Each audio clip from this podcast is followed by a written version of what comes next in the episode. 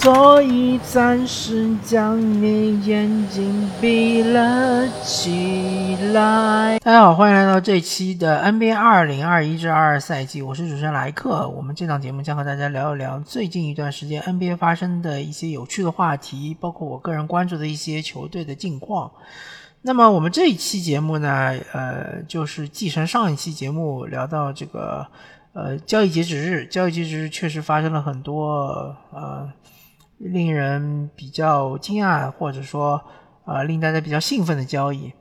那么，因为上一期呢主要是一个报流水账式的一个节目，因为交易截止日包括之前一段时间的交易实在是太多了，所以确实没有时间跟大家细细的分享或者细细的分析。那么这一期呢，主要首先跟大家聊一聊。啊，詹姆斯·哈登和这个呃本·西蒙斯的交易，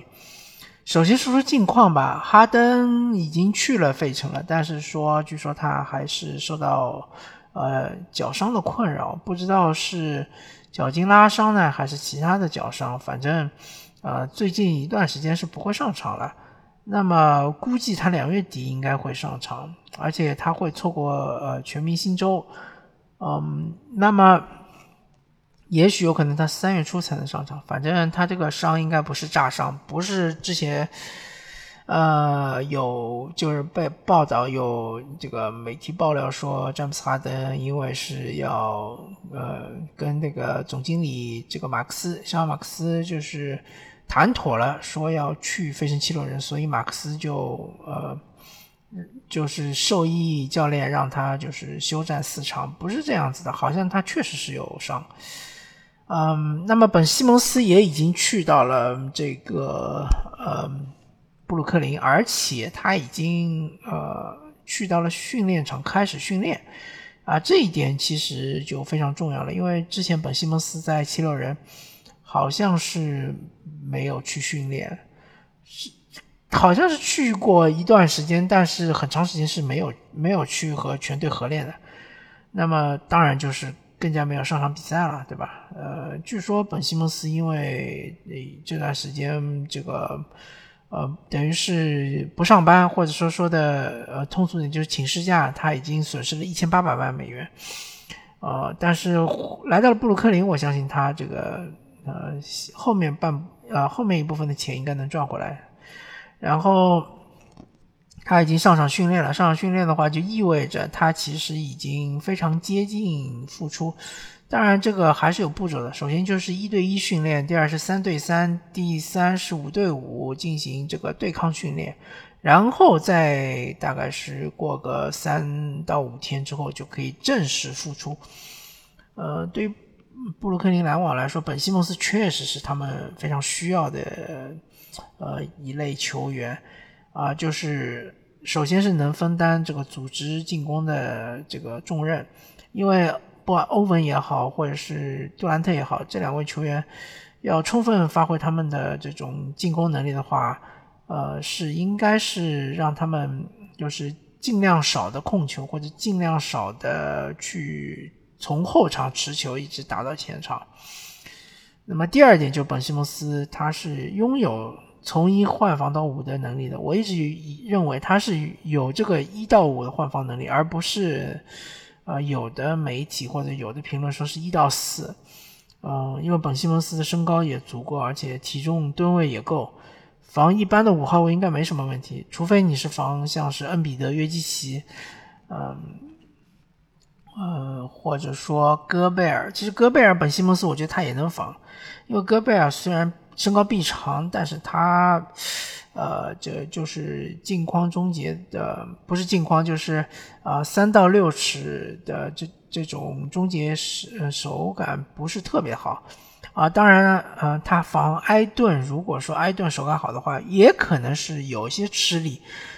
嗯，但是基本上大部分的中锋他都是能防的，所以他在。其实本西蒙斯来到了这个篮网队，我觉得甚至于可以建立起篮网整个的一个更加强大的防守体系。嗯，那么像是詹姆斯·约翰逊、本西蒙斯，包括是这个嗯格里芬这三位，作为锋线球员的话，其实呃防守都是还可以的，而且是换防能力都非常强的。再加上比如说杜兰特加凯瑞欧文这样一个嗯阵容，我觉得当然可能就是进攻会稍微差一点，比如说。嗯，毕竟像格里芬这个赛季，呃，三分不太准。詹姆斯·约翰逊本身就没有三分能力，对吧？本·西蒙斯那就不提了。但是防守绝对是拉满的，绝对是没有问题。同时，布鲁克林篮网还获得了塞斯·库里和德拉蒙德。塞斯·库里这场比赛已经上场了，就是今天主场对国王的比赛已经上场了，而且是得到了最高分，帮助球队结束了十一连败。十连败还是十一连败，反正之前是特别的惨。但是新援来了之后，确实立竿见影。包括德拉蒙德这个球员，上个赛季其实在湖人队打的并不好啊，或者说是非常糟糕。但是这个赛季来到了七六人，确实是有一些焕发第二春的感觉。尤其是有几场比赛，其实大帝是轮休没有上场，德拉蒙德打得非常不错。作为主力中锋，呃，内线说护框也好，抢篮板也好。包括他的有一些手递手啊，包括他的这个呃融入整个战术都非常不错，所以呃，我觉得德拉蒙德作为中锋来说，呃，可能是篮网球队里面能力最强的中锋，甚至比阿尔德里奇能力还要强。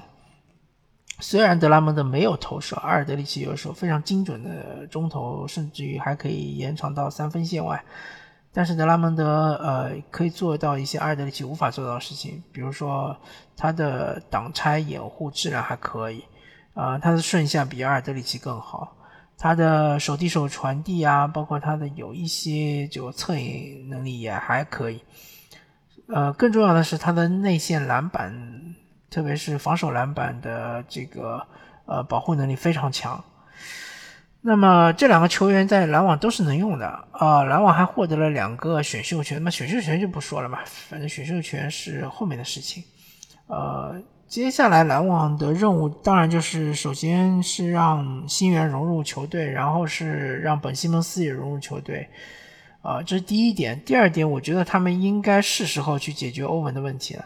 其实对于管理条例来说。如果篮网硬要让欧文上场的话，应该就是每场比赛被罚五千美元，对吧？当然，当然这个罚款罚款是一回事，但是形象可能会变差，对吧？毕竟你在纽约市，呃，你搞搞成这样，对吧？你这个公然违抗法令，其实是确实是对于球队形象啊、无形资产损失比较大。但是欧文一直不上场的话，你迟迟没有办法确定你的主力阵容嘛，对吧？呃，纳什其实留给他时间不多了，他必须要确定一个主力阵容以及主力轮换阵容。比如说像布朗，你到底用不用？到底是让他打替补还是让他打主力，对吧？像是这个呃夏普啊，呃托马斯啊，呃包括像是克拉克斯顿啊，你到底怎么用，对吧？到底是呃用还是不用，对吧？都需要在后面。所剩不多的比赛中把它确立下来，然后如果说篮网呃并不惧怕或者并不在意打 play in 啊，那也没问题对吧？但是你至少不能让自己处于一个太难看的位置，而且 play in 呃也不是特别保险，你因为现在篮网好像是东部第八，呃下面那些球队也不是说完全没有机会追上来，当然最好是不要打 play in 对吧？最好是打个。呃，至少是东部前六，而且篮网不是没有机会，但是机会就在于他们必须把后面的比赛打好，必须有一波连胜，然后能够往前冲一冲。还有就是杜兰特的复出，对吧？一旦杜兰特复出之后，篮网的战斗力确实是会有质的提高。啊，同时由于之前一段时间詹姆斯哈登确实是，嗯。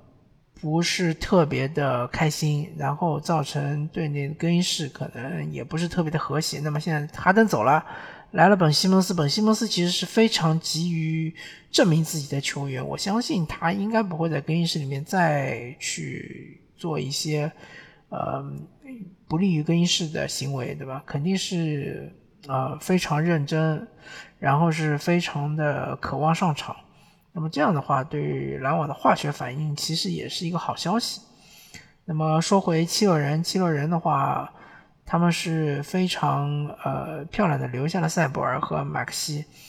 呃，那么哈登去了之后呢，呃，首先要确保哈登完全健康。完全健康之后呢，确实哈登需要跟球队磨合，而且磨合的力度其实是挺大的，而且难度也是挺高的。毕竟詹姆斯哈登是一个持球大核心。整个球队必须围绕着他来打，不然他的威力就减半。呃，大家想象一下，之前比如说威少和哈登在火箭的时候，其实哈登很多时候都不知所措，他让他打无球，他就不跑动了，然后造成他这个呃，不管是进攻也好，防守也好，积极性就会下降很多。所以说，必须大部分的球是在哈登手上。那么如果这样子的话，恩比德作为球队的老大，我我不觉得哈登去了之后老大会变成哈登，肯定还是恩比德，对吧？恩比德作为球队老大，呃，是否愿意牺牲球权，以及如果他牺牲了球权，是否会影响他的得分效率以及他的总得分或者平均得分？这其实是，呃，就是球队的平衡，包括主教练需要做的事情。比如说哈登，如果说呃。球权占有率非常高，比如说百分之四十的球权占有率，但是恩比德能够场均拿三十分，那么我相信恩比德还是高兴的，还是开心的，对吧？他能够呃通过很高的效率拿到很高的分数，同时篮板球，我相信呃对于恩比德来说也不是特别难的事情，对吧？篮板应该不会降低很多，我感觉主要可能就是哈登如果球权高了，他自己出手多了，那么恩比德可能就会。呃，得分下降，得分下降的话，其实今年对于恩比德来说是一个很好的机会。如果说七六人有机会能够，嗯，打到个东部第一或者东部第二，其实已经是呃不是很遥远的目标了。因为现在七六人好像离东部第一也就没差多少场。如果能打到东部第一、东部第二。恩比德能够是稳住这个得分榜榜首的位置，我觉得 MVP 给恩比德其实不是什么天方夜天方夜谭，而且是啊大概率事件。因为约基奇确实他的数据高阶数据各种影响力数据确实是比恩比德强，但是掘金的战绩也确实太差了一点。如果掘金能打进西西部前三或者说联盟前五的战绩，那我觉得约基奇。呃，还是占有优势的，但是现在没有，没没发生这个事儿，所以还是恩比德其实是呃，在这个 MVP 的呃竞赛或长跑中是占有领先的位置。那么我觉得恩比德应该不会放弃，呃，好不容易拿到这么一个机会。那么当然，其实哈登本身也对得分不是那么执着了，尤其是去了篮网之后。呃，他其实不是特别在乎得分，他更在乎的是助攻。所以说，如果哈登能拿个助攻王，恩比德能拿个得分王，其实是非常，呃，非常完美的这样一个结局，而且是对于球队的化学反应是非常合适的。当然，这是一个呃比较就是呃嗯比较良好的一个预测，但是也有可能会出现点问题，